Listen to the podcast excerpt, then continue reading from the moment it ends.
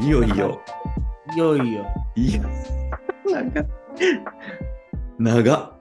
長い。1時間ぐらいもう経ちましたけど、ええーなんでさ、いよいよ最後のお便りでございます。本当ですよ。はいそれじゃあ私読みましょうか。はい、よろしくお願いします。はい、えー、ビッチーさん、こんにちは。えー昨日はスペースお疲れ様でしたとめっちゃですね。えーっとですね。さて、昨日出された宿題について早速考えました。ね、スペースで喋ってくださいとお願いしたんです。ダブルアキラがスペース以外でこんなに早く実現するなんて夢のようです。えーなので私なりに考えたテーマは、えー1、1 っていっぱい複数あるのね。ゲイバーでのおてんばエピソード、もしくはデビュー秘話はいに、それぞれの親御さんへの思いをぜひお聞きしたいです。お二人のカミングアウトについての思いも、とも考えたのですが、時間が全然足りませんよね。お察しの通り。さっきの通り。ダブルアキラ、できればビッチーさんのホゲもたくさん聞きたいです。いかがでしたか？うんすごく楽しみにしています。はるはるよりっていうね。でそう、ですよ。さらにもう、なんか追加も来てましたよね、それで。あ、そうだそうだ。うん。あと追加注文。注文。彼氏さんの好きなところ、できれば直してほしいところを教えてください。っていうことで。ありがとうございます。ありがとうございます。はるはさんもねぐいぐい来るんでね、こういう時に。そうですよ。ゲイバーでのおてんばエピソードですよ。もしくはデビュー秘話。うー。うんんうんうんうん。おてんばといえばもうアキラさんですけどね。僕を想定してこれ質問してるかのようなさ。そうですよね。まあでもさ、うん。ぱ20代、30代、僕はだからゲーバーデビューしたのが24の終わり、25の手前ぐらい。に、まあ本格的にデビューしたので、うんうん。それ2丁目？二丁目でしたっけ？2丁目。うんうん。まあでも、そのデビュー秘話みたいなところと、そのうん本格的なデビューだと、ちょっとその体験してることがちょっと違うので、うん。うん、だから実際には、その前にも何度かは行ったことは、あ何度じゃない、2回ぐらいあるんだけど、うん。うん、まあでもそれはあんま面白くないから、うん。まあだから本格デビューした25ぐらいからうん30代前半ってもうさ、2丁目に飲みに行くイコール、うん今夜の男をこう捕まえるみたいな、あら。そういうノリで遊びに行ってたので、うんうんうん。だもうそうすると自然とさ、おてんばって多いじゃん、そうなると。うんうん。あおてんばしてなんぼみたいなさ、うんうんうんになってるので、うん。うん、その頃になんかこうあったことは、うん、いくつかエピソードはありますよ。うん。ありますよ。ありますよ。匂わしてきよりましたわ、今。うんもう枚挙にいとまがないって自分はやりまくってたってことでしょ？そうね。でもね、なんか僕って、そのうちの9割ぐらいバニラなうーんの。あ。の、何本格的なその挿入行為は、挿入行うん為。は、ほぼその時の一晩限りの人とほぼしてないよね。うんうんうん。そう。だから、それは何？店で知り合って外に行こうってことなんですか？そうですね、大体ねへ。え。店で知り合って、うん。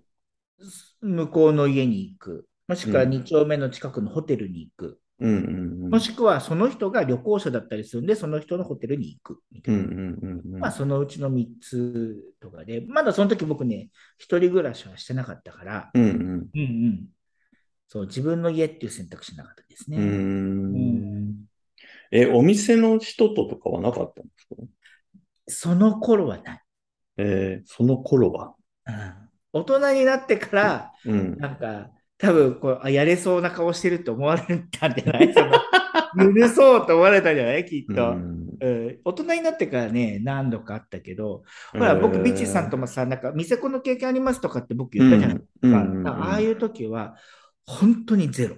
何にもなかった。うんうんうん言ってましたよね。うんの飲め、飲めや、飲めや飲めやで。うんそうあのボチャンスボトルをとにかく開ける係。それからお会計をしっかりやる係。もうんうんうんだから、飲んでも飲まれるな、でしょ、うんうんうんそう。もう朝5時でもシラフだったもんね。うん。うんううんん。うん。何自慢してる飲んでんのにね。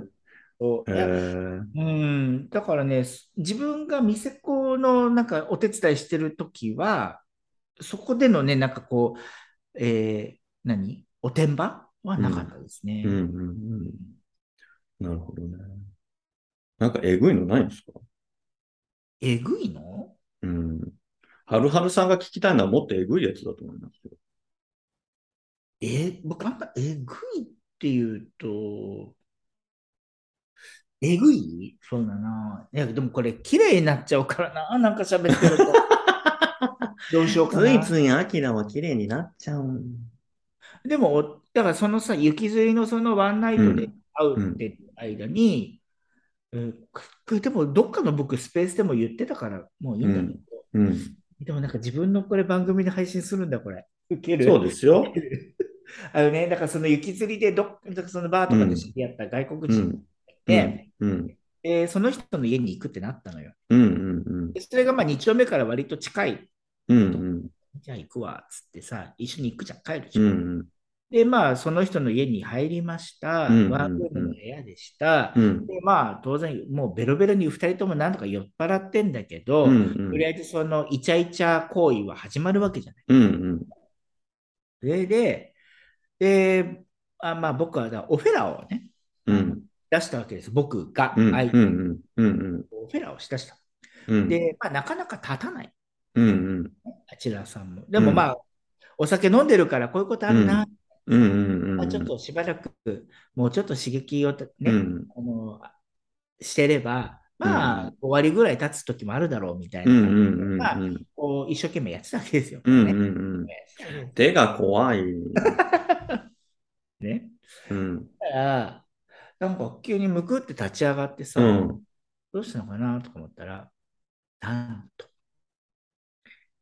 ね、なんと、あ口の、口の中で、うん。ね、あの、出したのよ。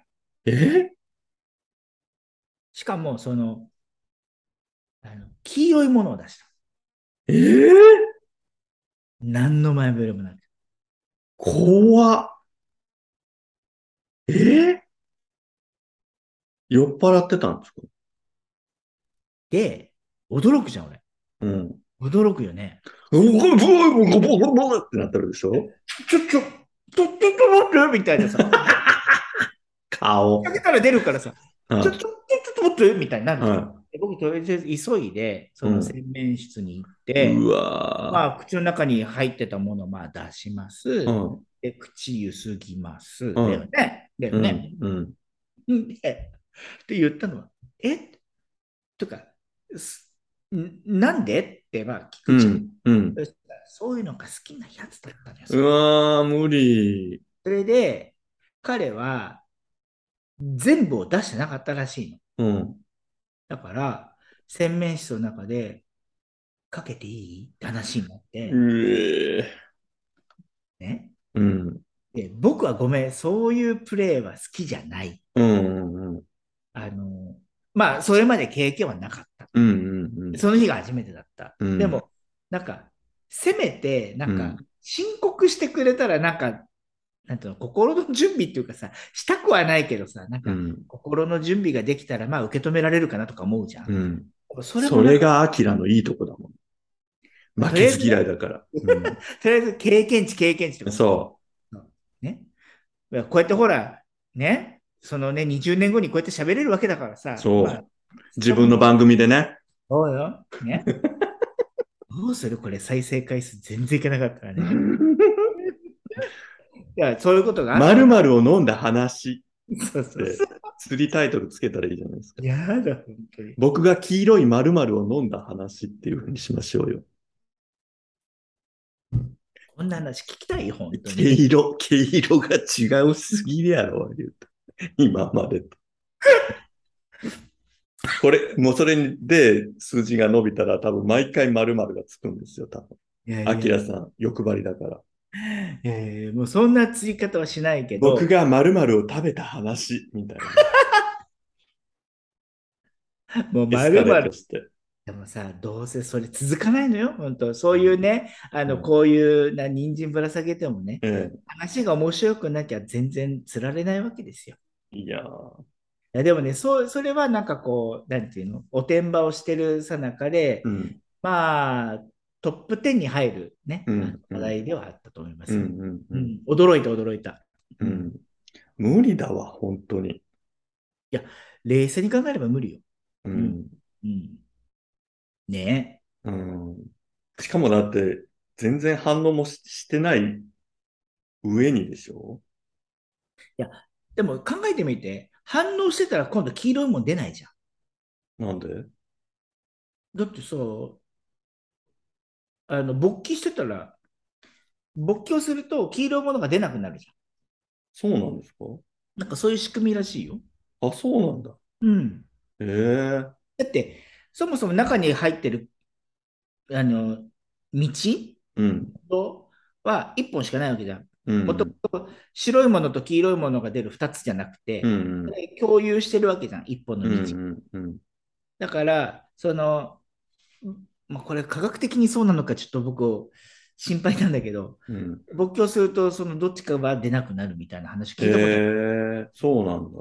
うんうんええで、じゃあ向こうはもうそれをこう、飲ませる前提でこう、全然反応しせずに。もう確実な確信犯でございましたね。えええ、それどこでなんですか？ベッドで？部屋の中。ほわ。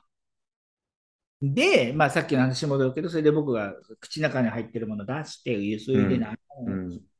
言ったら、いや、お風呂場でかけていいって話になって、いや、無理。うんやだ。なんて話？おてんばエピソードいくつかって言われたから、まずそういう強烈なもの1個出したんだけど、もっと聞きたい、いいです。いいよね。まさかだって、アルハルさんごめん、こんなの聞きたかったかな？スカトロじゃん。いやいや、だから、あのそういうスカトロ、アキラのスカトロ趣味の話じゃん。だそうなるとさ、ファン減るから、いいアキラないけど、もうアキライコールスカトロじゃん。もまるまる食べた話行くじゃん、次。う、それはしてない。ギリ。それはしてない。ギリとかじゃない、してない。これちょっとしてるな。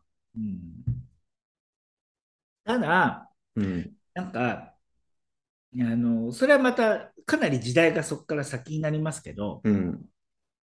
なんかね、あの、奴隷みたいなのは一人いた。僕に え、何？アキラさん何？どうなりたいの？いやいや、だから、すべては経験値稼ぎのための、なんうか、ん。ものだと思ってやってたから。うん。いや、それはいいんだけど、この番組をどうしたいの？いや、だから、え？コラボす会ごいね、こう、100気をつけて回守ってきた、こう、綺麗なものをそうやって自分でこう、汚していくっていうところがいいですね。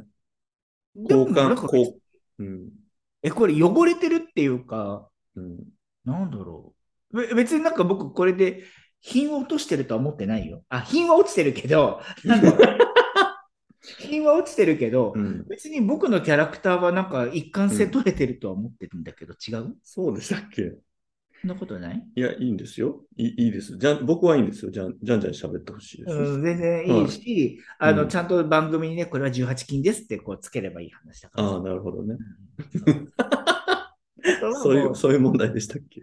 あとは、そう、視聴、あの、これを聞いてくださる人がね、もうあんな、あんなこと言ってるだから信じられないっつって、うん。こうお便りもらえるかどうかっていうところにうん説明がありますけど、そうですね。一応私ね、なんかね、2割ぐらい、あ2割じゃない、3割ぐらい女性の方が聞いてるらしいので、あら。うーん、ね。だから健康法でしょ？飲尿健康法について語ってたんでしょさっ人様の？き。うんあれ、大体自分のものだからね、それ。うん。ねでありませんよ。そう。みんなね、あの気をつけようねって。そうですよ。いらない人とエッチするって、そういうリスクがあるよって。そう。立たないやつには気をつけろってね。そう。そうえー、怖い。うんなんか思い出せばいろんなこうネタあったなとか思って。うんうんうん。うんいやー、いいじゃないですか。で、てビチさんはおてんばエピソード。もしくゲは、イバーはね、でも私もう本当にもう出てすぐにお店入っちゃったから、おてんばってないんですよね。まあデビュー、デビュー秘話とかもあデビュー秘話は？うん。うーん。まあデビューしたのがは二十歳の夏だったと思うんですね。20大大学生。学生。そうそうそうう。んで、初めて飲みに行った飲み屋が、その割と若線バーのちょっと、本当になんかもう店内青いブルーライトみたいな感じで、すごいなんか白基調でブルーライトみたいな、なんか壁にジーマみたいな。岡山の頃の話。あ、そうそう、岡山。そう、当時ね、ホップ、ホップっていうね、もう名前ピーって入れていいとこ もうない。まあもうないない店ですうん。いや、と当時なんかできたばっかり、すごい人気のあるお店で、に初めて行って、で、座る、座るなりなんか割とこう、なんていうんだろう、こう、当時ほら、こういうファイルを、その出会いファイルみたいなのがあっあの、この店にこういう人来てますよって写真をね。て、うん。ああ、はいはいはい。そうそうあって、で、だから二十歳で、当時私、あの、あの、中田秀に似てるって言われてたんですよ。似てる。全然似てねえから。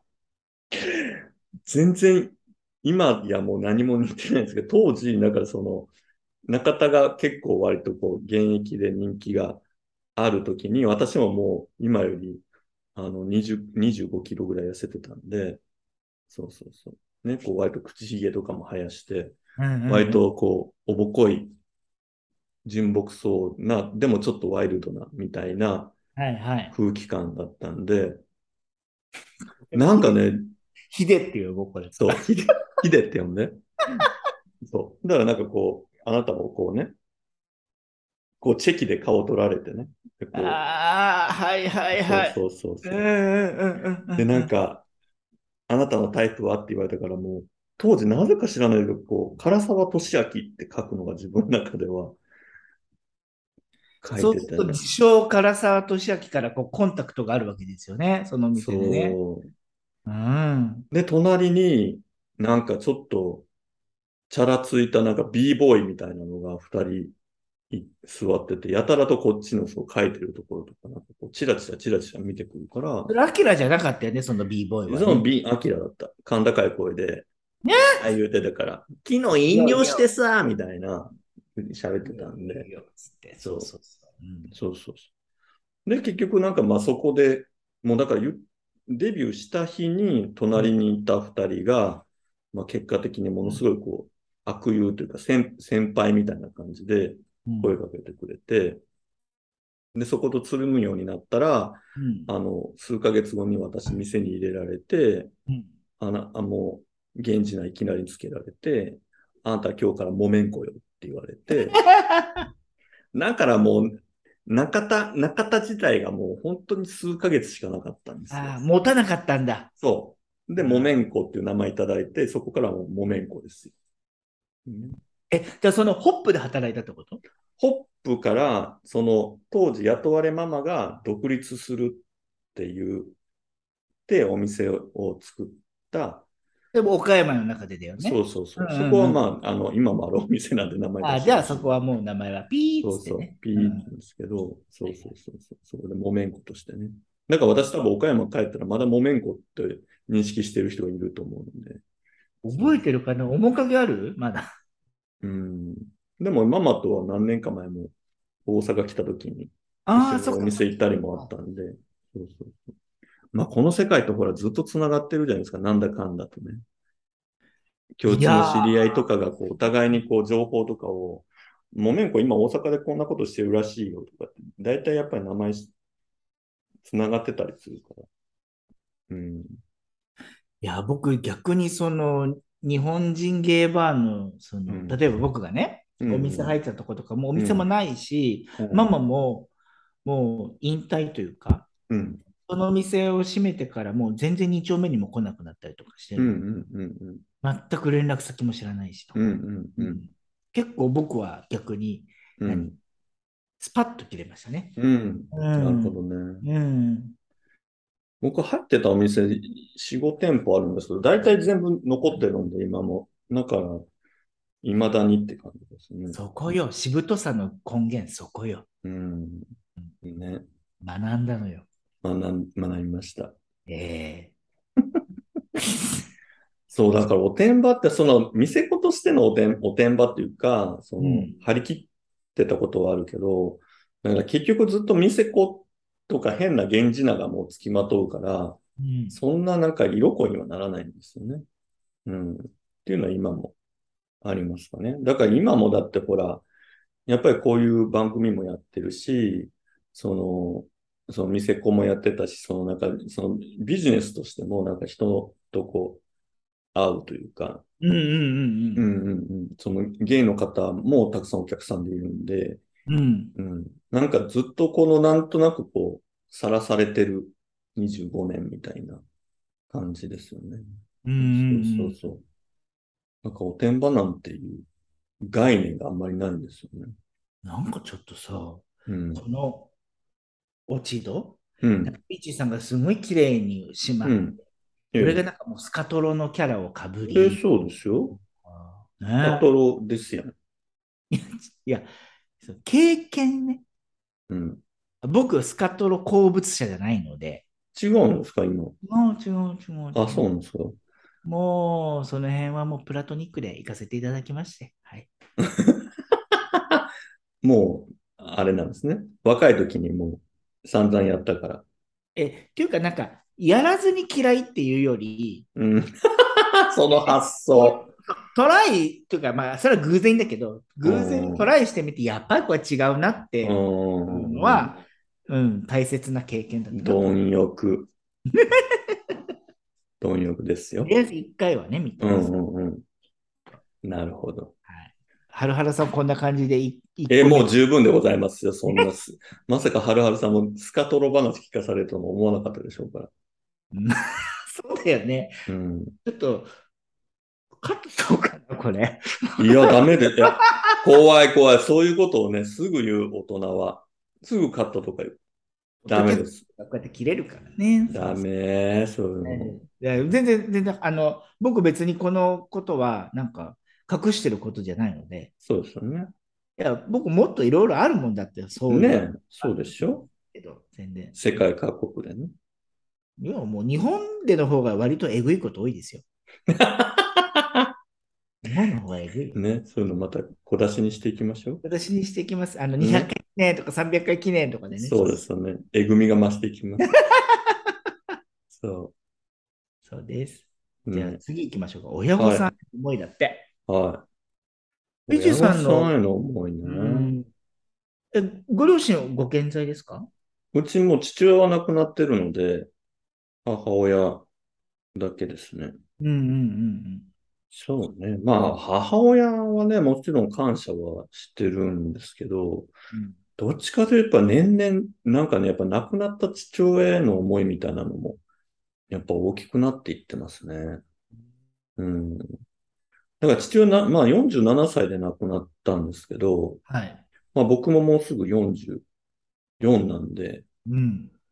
まあ本当にその年齢に近づいてきたと思うと、なんか当時やっぱりすごいこう、父親って、まあお大人というか、すごい強い、大きい存在だと思ってたんですけど、うんうん。まあよ、言ったら47歳で亡くなりましたけど、その、その前遡ると多分い今ぐらいの年齢、僕の年齢ぐらいからなんか自分の体に異変を感じたりとかうん。していってたんだなと思うと、なんていうんだろう。その当時子供から見ていった父親の死とか人生みたいなのって、なんかある種もういろんなことを経験して、こう、全うまではいかないまでも、こう結構な年齢まで生きて亡くなったっていう感じですけど、うんじゃあ今僕がその44歳で、今何かの大きな癌とかが見つかって、47歳で死ぬってなったら、何も果たしてないこの道半ばにも行ってないみたいな感覚、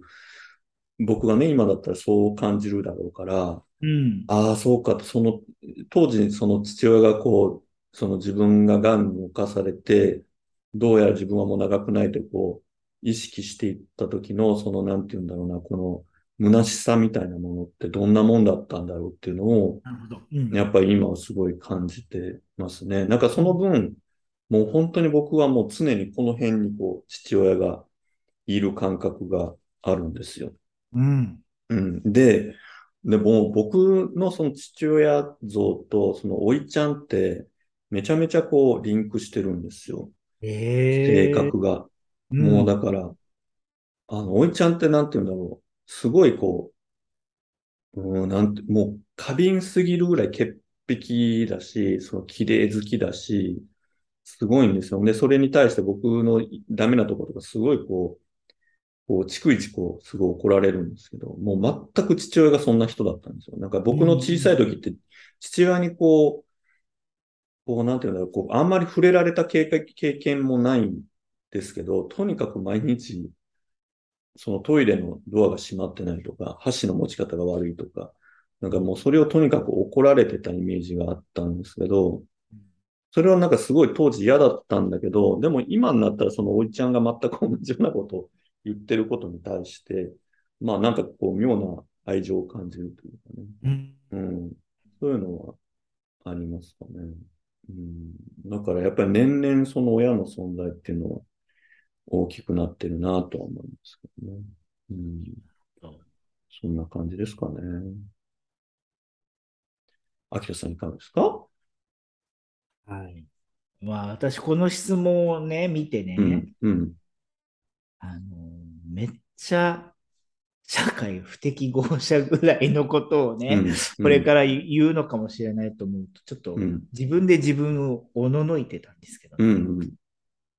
あの僕はあの両親健在なんです、うん。今のところ。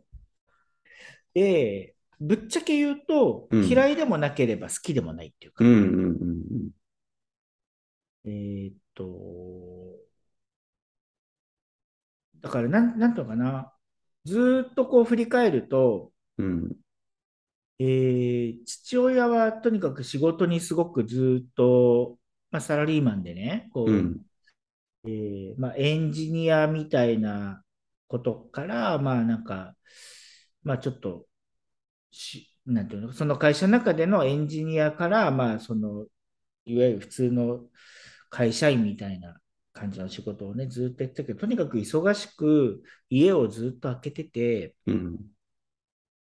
で、僕が9、うん違うな、10歳ぐらいからかな、10歳か11歳ぐらいの時から、もう単身赴任でずっと家にいなかったのね。うん。で、まあ、でもそれまでも、なんだろう、平日はほぼ家にいなくて、うん。休日はずっとテレビを見てるっていう父親で、うん。うーん、なんだろうな。父親とね、確かな記憶の中で遊んだ経験がない。うん。うんうんうん。多分、その、本当にちっちゃい頃は多分、どこかに出かけたりとかしているはずなんだけど、うん。僕の記憶がちゃんとあるぐらいの時からは、親と遊んだ記憶がないのね。うん。うん。で、まあ、そのまま単身赴任でいな、いないっていうか、自分の生活空間にいないからさ、うん。その父親に何かしてもらったとか、こう、うんこう、父親との、こう、なんか思い出っていうのがない。うん。うん。で、そで、それで自分もほら、なんていうの、青年期に入ってくるとさ、うん。うん。こう年に1回、2回ぐらい帰ってきてうん会っても、僕もそんなにこう、関心がないから、面と向かって喋らないし、うん。でもそれはなんか、親を嫌いとかさ、うん。親が僕のこと嫌いとかじゃなくて、うん。もう本当にその、何て言うのかな、家族の中の一員でいることはお互いに知ってるんだけど、それ以上の関心がないみたいなのが、うん。もう10年、20年で続いちゃったってう感じ。なので、こう、特段、こう、親に対して愛情がある、その父親に対して愛があるとか、うん。なんか、すものすごく感謝をしているとかっていう感情がちょっと僕には欠落してるような気がうん。する。うん。うん。で、一方で母親はずっと家にいる人だったんだけど、うんまあ、母親もね、結局、まあ、仕事に出るようになって、僕がうん7歳、8歳、9歳ぐらいからかな、うんうんうん外に仕事出るようになって、だから結局は、だから、なんか、すごく忙しくさ、僕たち、兄と弟って2人兄弟の面倒っていうか、そのね、えーもう見てるんだけど、仕事をずっとやってるから家にいない。うん。だから、会っても、食事の時だけとかさ、うん。まあ、中には食事、お前らし、お前らっていう言い方しないけど、自分たちで食べといてぐらいのうん。感じだったからね。うんうん。だからそういうのがやっぱりだから自分が記憶が確かにあるぐらいの時から両親とこうまともに過ごしてる時間が本当に少ないわけ。うんう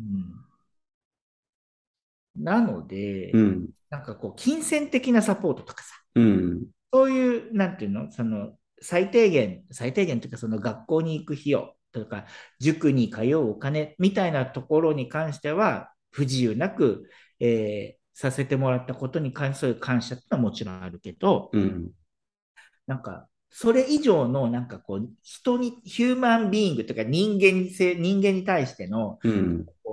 感情っていうのがちょっと持ってないうん感じになっちゃってて、うん。うん。なので、親御さんに対する思いって何ですかうんうん。って言われると、うん。なんか言葉にしづらいのよね。うん。うん。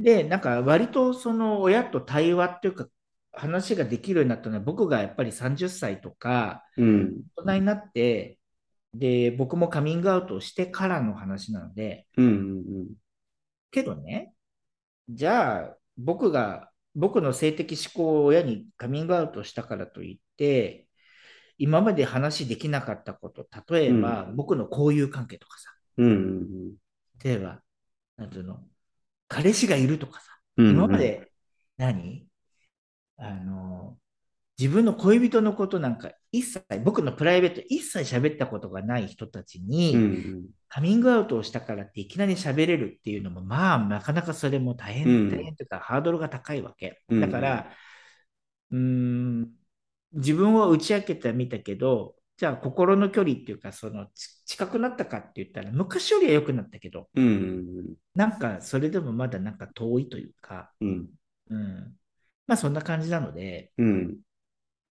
うーん、そういう関係性からすると、親に対する感、なんていうの？感情っていうか、うん。思いって言ったら、まあ、普通に杓子じ定規的に言うと、育ててくれてありがとうとか、うん。そういう感謝の念は一応うん。表立っては言うけど、うん。それ以上の感情がない。うん寂しさみたいなのはなかったんですか、当時？なんか、寂しさは人と比べるからあったかな。うん例えば、その他の家庭とかで、こういうとこ行ったよとか、こううんいう遊びしたよとか、うん他の家庭の話聞くじゃない。うんそれを自分の家庭と比べると、そうだな、うちにはそういうのないなっていうところから寂しいとは思うけど、うん自分の家の中にいる間は、それを寂しいと思ったことはあんまなかったですね。ううんん。まあ、そういうものだと思ってるから。うんうんうんうん。でもなんかやっぱその自分に関心があんまりこう持たれてるっていう感覚が持ちにくいのかなと思うんですけど、さっき聞いたような親子関係だと。うんうん。でもなんか心配とかさ、例えばその学校のこととかさ、進路のことみたいなことへの一通りの心配とか関与はあったわけ。うん。うん。親からのね。うん。うん。だから、全くゼロっていうわけではないと思うんだけど、ただ僕のその、上層教育って言ったらちょっと話が大きいんだけど、うん。僕のそのなんか感受性とか、うんその人とのこうコミュニケーションとかっていう部分は、うんもしかしたら親とのその関係性で、う生まれてもよかったような何かの感情とかは、なんか、なんかあんまり生まれてないのかもね。わかんない。僕はそれは自分で分かってないんだけど、うんとは思います。うんなんか僕はずっとそのアキラさんと知り合って感じてるのは、まあそのなんか自己肯定感というか、なんかあんまり自分のことってこう無条件に手放して自分で自己評価しっかりしたりとか、自分のもうすべてを自分は大好きみたいなんではない感じがあって、なんかやっぱり今日も話も無意識で全部条件付きで自分の好きなところを挙げたみたいに、うん。やっぱりどこかでなんかこの自分自身の愛してる部分もなんかやっぱ条件付きの部分で自自分の自己愛みたいなものも語ってて、うん。なんかそこはまあそのアキラさんのまあ特徴的なところだなと思っていてね。うん。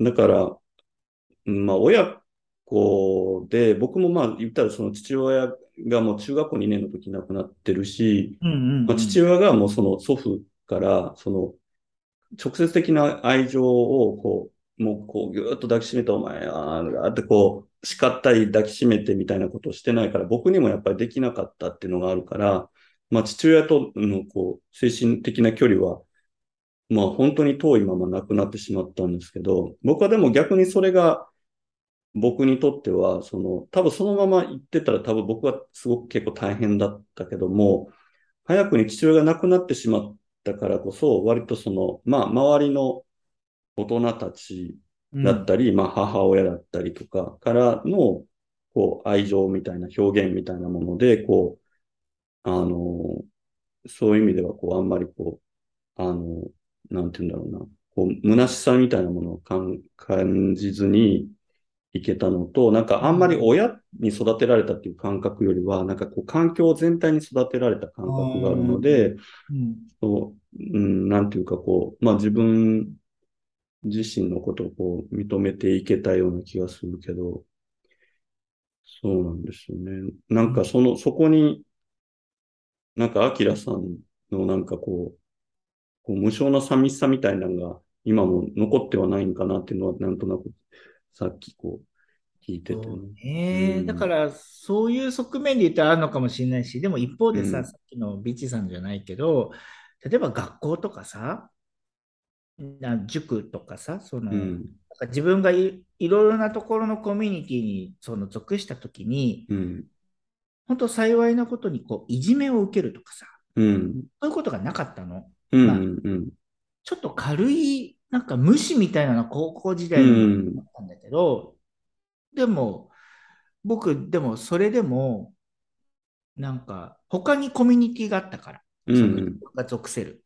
うん、だから、なんか、すっごい寂しいみたいな、うん、究極の一人になるみたいなことは、うん、結構免れてたような気がする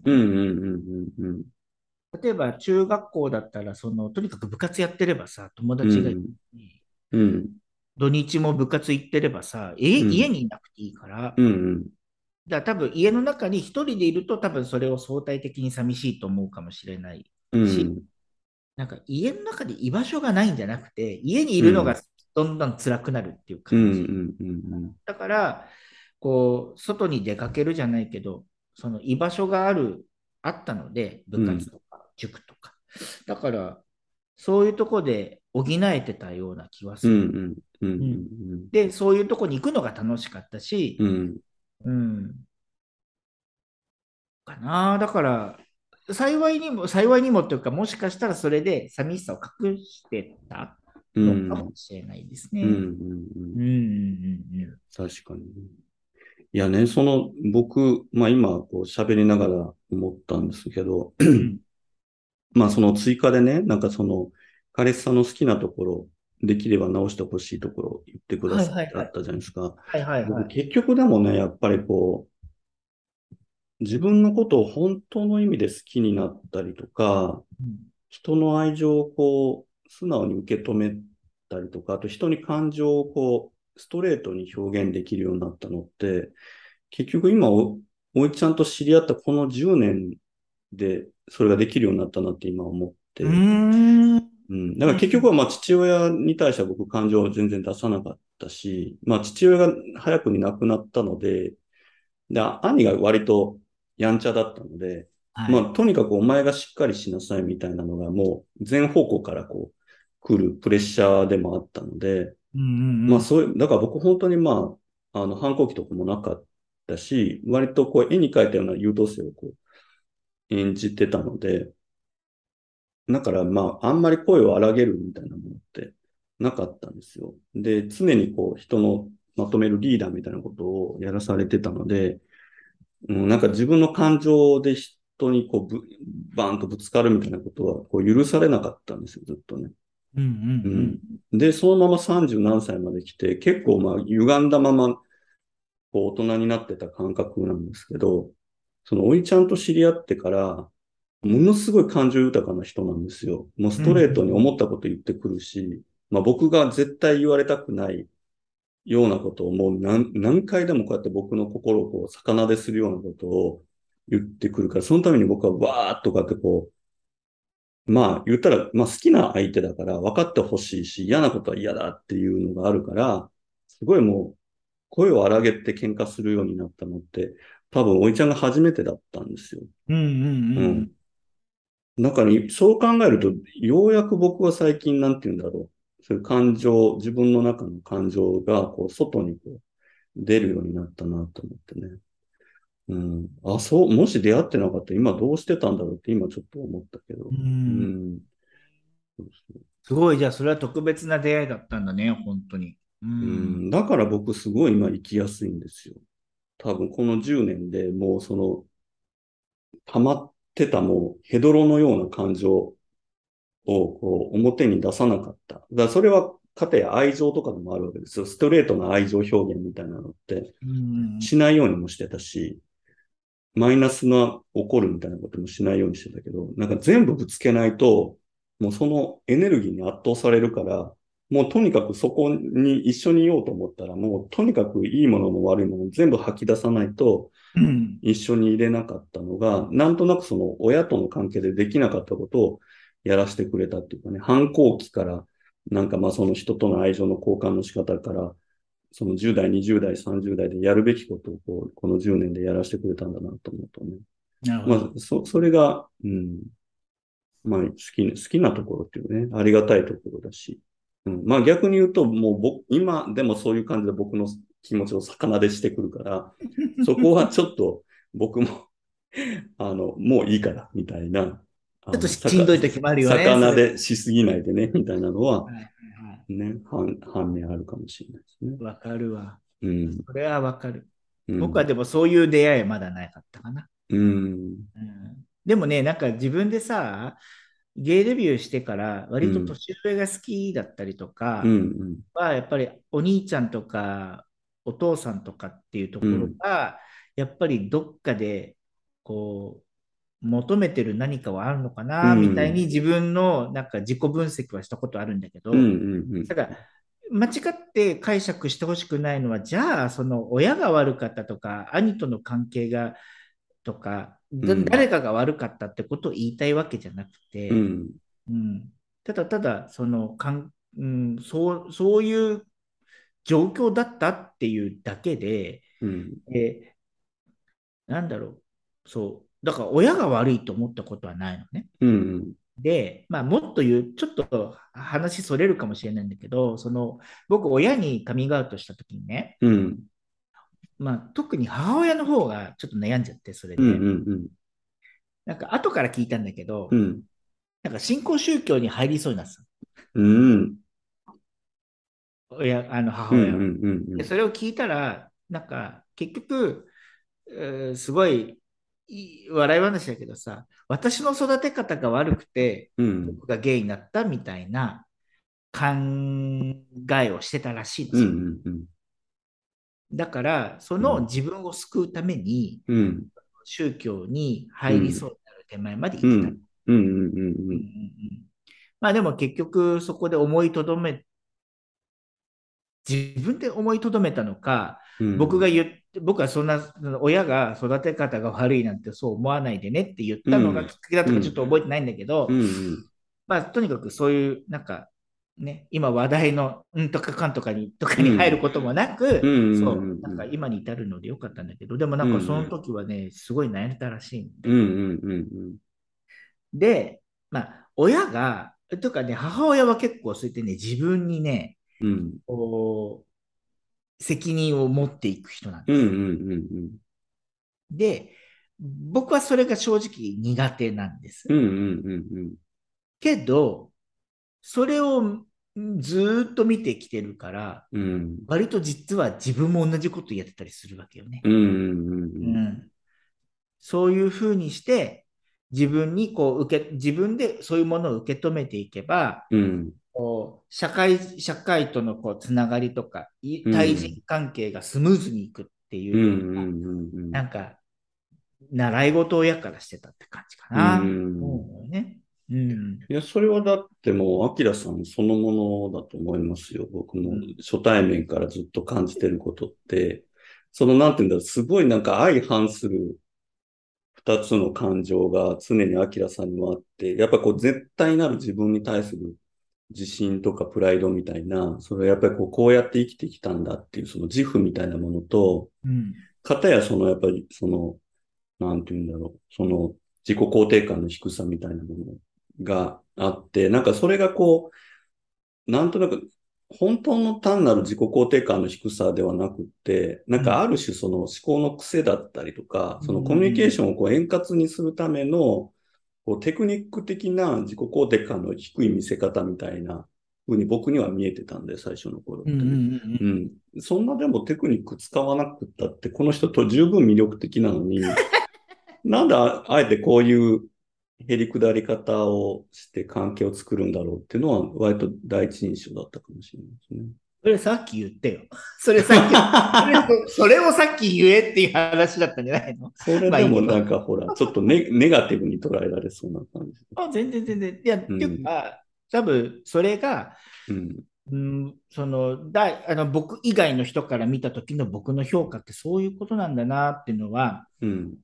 なんかやっぱ最近になってからこうなんか普通に受け止められるっていうか、うん。うん。いやいやなんか昔だったら、いやいや、そんなことないしとか、うなんかん。反論だったりとか、なんかそれを覆す何かが僕多分うん。真っ先に出てたと思うんです。うん。うん。うん。今はなんか、なんか、そっか、そういう受け止め方されるっていうのは、まあ、だからそれが結局自分に返ってくるからさ、うん。なんかそれを、うん、なんか、そっかそっかって、でもなんか、その意見も、あの、理解はしてる。だけど、うん。じゃあ、それで僕の全てを変えなきゃいけないかっていうことまでの、なんか、深刻度で受け止めてもないみたいな感うん。じで、うん。じうん。ゃあ、その折り合いをつけるっていう生き方でいいかなとか、うん。うん。うん。うん。逆に言うとね、なんか、あ逆じゃないんだけど、要は僕がやっぱりそういうことを話していかなければ、そういう評価とかはもらえないわけ。うん。うん。だから、やっとこの40何歳になってから、うん。うんまともに自分のことをこうちょっと人に言えるようになった。うん。うん。うん。それに対してこう人からこういう、まあ、今さっきのビッチーさんの話のようなことが返ってくるようになっうん。て、だからそういう対話がやっと楽しいっていうか、うん。なんかうん。自分にとってすごく有益だなと思うようになったうん。ね。そうですよね。いや、それはだからやっぱりこう、初めて番組内での配信一緒にしたところから今っていうのはすごいなんか大きな変化を感じますよう。ん。アキラさん自身からね。4時間経ってこれ。4時間後に出てくるこれ。そうそ闇じゃん、これ。う。うん、え、闇じゃないでしょう。いやいやいやすごい。うん時間かかるやつだなってことじゃない？うん。いや、でもそう、そういうもんじゃないですか、アキラさんって。うん。まあでもね、なんかそうよ。そう。うん。でもこんな人間をね、でも、こんな人間でもって、こうまたそういう自己肯定感低いような言い方してますけど、うん。でも、そう、そういう癖っていうか、そういうふうにいつも考えてるから、うん。うん。あのーうん。いつまでたってもね、だからこういう、こんな人間にね、なんかこう、うんあのー仲良くしてくれてありがとうっていうところがずーっとあるの。うん。う。うんん今までの友達も、うん。にもずっとそういう、なんかう、ん。思いを持ってるのね。うん。うん。そうね。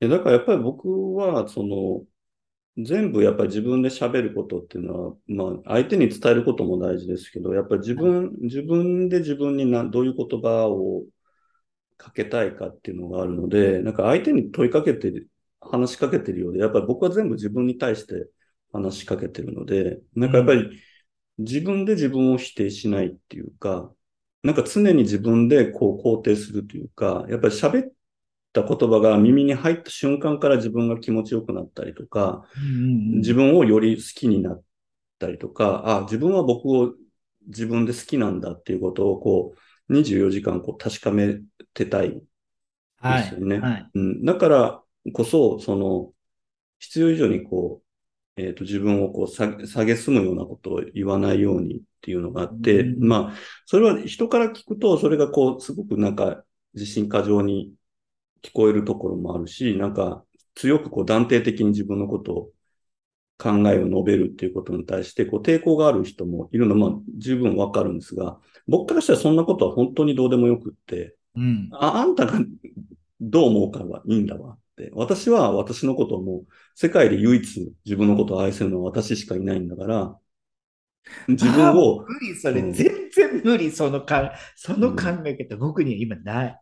うん。だって無理だって他者に対してなんかもう無関心でしかないから、無関心でしかない人にどう思われたいかなんか本当どうでもよくって、もう四六時中私は自分を愛し続けたいっていう風な、それを原点にして何を喋るかっていうことが大事。だから他者に対する感謝も、それは、あの、イコール自分に対する感謝でもあるので、だから積極的に他者にその相手のいいことも伝えたいし、あの、変えた方がいいよってことも伝えるし、やっぱそ、そこで、こう、やりとりしたいことに対する感謝。それはだから、前、僕の配信の時にも、うんそのネガティブに感じるお便りが来たけども、それに対して口に出してありがとうってこう言えるっていうのは、それはまあじもう究極自分に対する愛情なんですよね。うん。なんかやっぱそこをやっていかないと結局、うん、なんていうかこう、人も愛せないし、なんかこう人に何かが届けられるものっていうのは、あの、作れないなと思うから、なんかそこは大事にしたいなと思ってますけどね。なるほどね。そう。ねえ、はるはるさんのこの質問からこんななんかうん。真面目にいけたのね。てかもうあるはるさんだってすごいいい質問彼がですよ、こまず、れ。ミッチーさんと4時間喋った後のこの疲れとさ、うん。真面目なこの自己対峙のさ、そらそうですねよ。こここそさ、生きてく翼の部分じゃんみたいな。あじゃあこう、いいとこだけもらいますわ、言うてね。ごさって。で、僕のいらないやつじゃあ、あの、アキラさんとこあげます。どこがいらないって、なんかそれちょっとさ、あの逆にそこにかぶるお便りは失礼に当たるのいえで。いえ、とんでもございません。いやいやいや、まさかそんな自己対峙の話になると思いませんでしたよ。うん。うんそう。だから僕は番組で伝えたいことは本当そうなんですよなるほ。どね。うん。まず自分を愛そうぜっていうね。うん。いやー、それ大事だけど、なかなかこのね、癖が治らない人間にはね、うん。分かっちゃいるのよ、分かっているけど、みたいな感じになっちゃう。うんうだから、なんか一方でね、さっきのそのうん台湾で出会った彼氏って、うん。そういうバックグラウンドとか、僕のその思考の癖とかを、うんうん。際合切こう、なんていうの、見ないで付き合ってくれる人うんなのうんうんうん。まあ、それは言葉の壁とかさ、なんかそういうのあるから、えーこれがた、なんか、いいやり方かどうか僕は分からないけど、うんうんうん。僕の余計に見なくてもいいことを見ないで、こう、うん。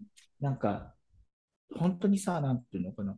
例えば見た目が好きとか、うん。肌感覚でこうスキンシップが好きとかさ、うんうん。ただ一緒にいるだけでこう心地いいみたいな、うん。そういう、なんていうの、うん、余計な理屈を抜きにして一緒にいる時間が好きって言ってくうれるんので、僕の今までのこのなんか、へへりくつこねたりとか、自分をこう下げすんでどうにかしようみたいなことと、全く無縁のことができてるってういうんのが、うん僕にとってある意味リハビリみたいな、そうですよね。になってるるのは、ちょっとね、うん。あの、勇気をもらえたのね。うん。だけど、だけど、まあいろいろあるわけ、そこも。うん、そうだね。いや、だからまあ、無条件に自分を愛してくれるってことが何よりやっぱり、その、勇気になるじゃないですか、生きていく。それはまあ、一番最初は本当にやっぱ親からの愛だとは思うんですけど、うん。まあ、やっぱりそ、その愛、親からの愛も、結局は親も子だから、あの、そんなに無条件に子を愛せるわけじゃないっていうのがあって、そこでやっぱり満たされないかったものとかを、やっぱり自分なりに大人になってでもいろんな人間関係を作りながらでも、なんかやっぱりそその自分も自分も愛すし、他者からの愛もやっぱり素直に受け止めていく、うん。やっぱりその勇気というか、は大事だし、なんかやっぱりみんなすごい食べ物とかには気使って、そのみんなよく言うじゃないですか、その体は食べるものによって作られるとか言うけど、やっぱり自分の心っていうのはやっぱ自分で喋った言葉でしか作られていかないと思うので、やっぱりそこは同じだけ、その、大事にしてほしいなと思うんですよね。だから自分を卑下したりとか、自分を悪く言ったり、他者を悪く言うことは本当に簡単に何でもできますけど、それが全部自分を作ってると思うと、本当はもっと言葉っていうのは大切にこう紡いでいかないと、うんあの、取り返しがつかないことになると思うんですよね。うん。かなと思いますけどね。なるほど、なるほど。うん。えーいいお話です。私やだ、私なんか、まとまったんじゃないですか、意外と。またなんかこう、なんかし宗教っぽい、こう、え、チそうですよ。この後にこう、壺を売るね、CM, CM 挟むわけじゃないですか。そうですよ。そうなのうよ。んいや、まさか、いや、すいません。こっちの方でまさかこの話になるとは思ってなかった。いいじゃないですか。ねなんか、アキラ、丸裸みたいなさ。そうですよ。ねいやいや、アキラさん、そんなにあなた裸になってませんからね。全然なってない。いやいや。全然なってません。うんはいそれはもう徐々にですよ。ね、一枚一枚剥ぎ取られてくる。そうですよ。あなたまだ5枚ぐらい来てますから。肉襦袢ってやつね。肉襦袢。そう。それも剥いでいきます。なんか肉かなと思う、肌かなと思うような違う何かを着てますから、そこをまだ剥いでいかないまあでもね、こういうお話ができるのは僕は自分にとっては本当にありがたいことなので、いやいや、僕もです、本当に。ねうん、もうこのビッチーさんのこのローテンションの中でこの話をしていただくっていうね。それはもう生きていく翼のもう平常運運転ですから。違う違う違うこれで4時間後のあなたっていうことですから、もそうね。うテンションを測るなんかこうさ、何？こう温度計があるんだったら今見せたい。今34度です、この人。そうですね。今日本当に、もう本当に今日昼間ね、今日は本当にヘビーに6時間ぐらい喋った後なんでね、もうね、今日はね、スコーンと寝れますよ、私。えーもうね寝て、あの、はい何？この後、スペースでとかやめてね、本当に。あるある。よくやってね、にだから、2時までね。とかにやってるじゃない2時までねそう。4時ぐらいになりながら、まだ2時までねっていうタイトルでね、やりましょうじゃあね。10分だけが3時間。あもう怖いやつですよ。怖いやつ。ねそういうのやめね。またね、そうやってスペースでもお話ししましょうよ。ぜひぜひ。というねえ、もう竹縄でございます。いやー、竹縄も竹縄。えー、これ。ね、え、うちら何？えっと、何時からやったんだっけ？9時。そちらの9時でしょ？は今、そちらでは？い。1時半。待って、4時間半。4時間半。それはね、みんなね、こんなテンションになりますわ。うん。何がダメってのは私が欲張りすぎた。ね。いやいやいやいやいやいやいやお便りくれくれモンスターだったんでね。えほら本当に。全部、やっぱりいただいた限りとか言っそた限もちろんです。全部紹介したいですよし。それはそうです。とてもいいお便りばっかりでしたから、そんな一筋縄では答えられるお便りでもなかったですかね。いうかもう、こう、あのね、リスナーさんのこの、あの、お便りの幅の広さ、ね、うんライトなものからね、ええ内緒しないとわね、答えれないものまで、そうですね。大変ですよ。そうですよ。ね。いや、でもよかったです。こうやってまた長い時間、アキラさんと向き合って。ね、こうやってでも顔見て喋ることって本当普段ないから。ないからね、う。そうんそうそうそうそう。そういう意味では、いい機会したよなんか、うん私の、こう、何、フェイクな、えいや声だけだと、えはい。まあ、出てますけど、字が。ではいも、フェイクもできるじゃん。ちはいょっとだけ。はいはい。うん表情あるとフェイクができないからうん。ね。そうですよね。うんええうんせっかくですから、そのやっぱ美しいお顔をね、拝見しながら。ねいや、そんなね、あの、は見えない人にそういうこと言わないでください。妄想をね、かき立てていかないと。そうそうそうそう。え、でも、そんな、うん、まあいいや。はい。もうね、別にもうモテた試しがないんで、この、この風貌で。本当に。よく言う。いや、ねマジで。もうそういう話は聞かないです、あなたもね。いやあのね、それも自己肯定感につながるのよ、本当に。はモテてたらこんな、もう若い時にモテまくってたらさ、い。はい。こうはならないよ。え、さっきもう二丁目でやりまくった話ばっかりしてたじゃん。でもさや、やることとモテること全然違うじ いや、怖い、その線引き。意味がわかんないですけど。えーだってさ、一晩だけなんてそんな、もうジョイトイしてれば誰と 誰でもできんじゃないの？そんなことありません、絶対に。いやいやいやいや。うん。だ夜な夜な捨てられてたわけですよ。夜な夜なっていうほどじゃなかったけど。はい、そうでしょ、そんな、そんなドラマの主役みたいな言い方されて。ねでもなんか年、年ね、うん十人っていうのを、うんこう8年ぐらい、うん。そうでしょ？うんそうやって数百人にジョイトししといて、うん、モテてないだろうって、それおかしいじゃないですか。だから、うん、僕の中のモテっていうのは、その先にこのリレーションシップがちゃんとあるかどうかだったんですよ。いやいや、怖いわ。モテはそうじゃないでしょ。いやいやいやうん。そのね、人とのね、こう恋愛関係っていうのがね、全くう結ね。うん。それはモテとは関係ないですよ。その、やっぱり他者を受け入れる準備の有無ですよ。僕はやばいやばいやばい。これ、またあの、深い沼にはまっていくやあ、つですよこれそうね。やめよう。それこそ、それはまた次回でしょう、アキラさん。今日が最後の夜じゃないんだから。そうだけど、まあ、これを聞きたい人がいればね、それでね、そりゃそうでですよ。得意な人がいたら、ぜひ、うん。あの生きてく翼の方に、うんあの、感想メールを。うん、だから今度は、あの、哲さんもお招きして、哲さんと二人で、アキラさんを解剖するっていうね。いや、もうそれさ、うん。辛い。うん。多分、アキラ。哲さんも喜んで。だってあの人さ、僕知らんけど、S じゃん、本当に。あはい、そうですね。いや、M、ド M の S、ド S ですよね。ド M の S はド S。ド M のド S ですよ。いやいや、僕、ご本人とね、こう、まとも、まちゃんと喋ったことがないので、どう解剖されるかわかんないけど、うんあの店主とか、その、なん、なんていうの？逆に言うと、その、全く知らないからこその、うん。その、社交の距離を取った上でのあの尋問は、うん。うん恐怖です、はっきうり言って。ん。うん次回はそれでね、じゃあ。